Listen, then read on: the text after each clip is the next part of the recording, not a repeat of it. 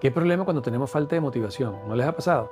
Que de alguna forma nosotros andamos por la vida y es como que si hubiera apatía, como que si no tuviéramos ganas, como que si realmente no, no, no queremos hacer las cosas que sabemos que tenemos que hacer e incluso hasta que nos gusta. Pudiera ser que estamos deprimidos.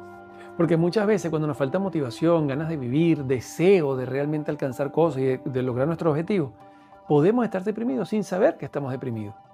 Por eso es tan importante ser profundos en nuestras, en nuestras emociones. Mire, yo conozco, usted no tiene idea, cantidad de personas que no son capaces de mirarse, no son capaces de ver sus emociones, no son capaces de, escudriñar dentro de sus propios sentimientos para ver realmente qué es lo que les pasa. Entonces les pasa un camión por encima y no se dan cuenta, pero después, ay, no puedo caminar. Bueno, porque te pasó un camión por encima. ¿Ok? Entonces, si tú realmente te pones consciente de tus propias emociones, tú puedes evitar la ansiedad, puedes evitar la depresión, puedes evitar incluso trastornos emocionales, porque estás pendiente, estás monitoreando tus emociones. No seamos superficiales, porque en la medida en que nosotros no miramos desde adentro, lo de adentro, nos enfermamos afuera y a nuestro alrededor también.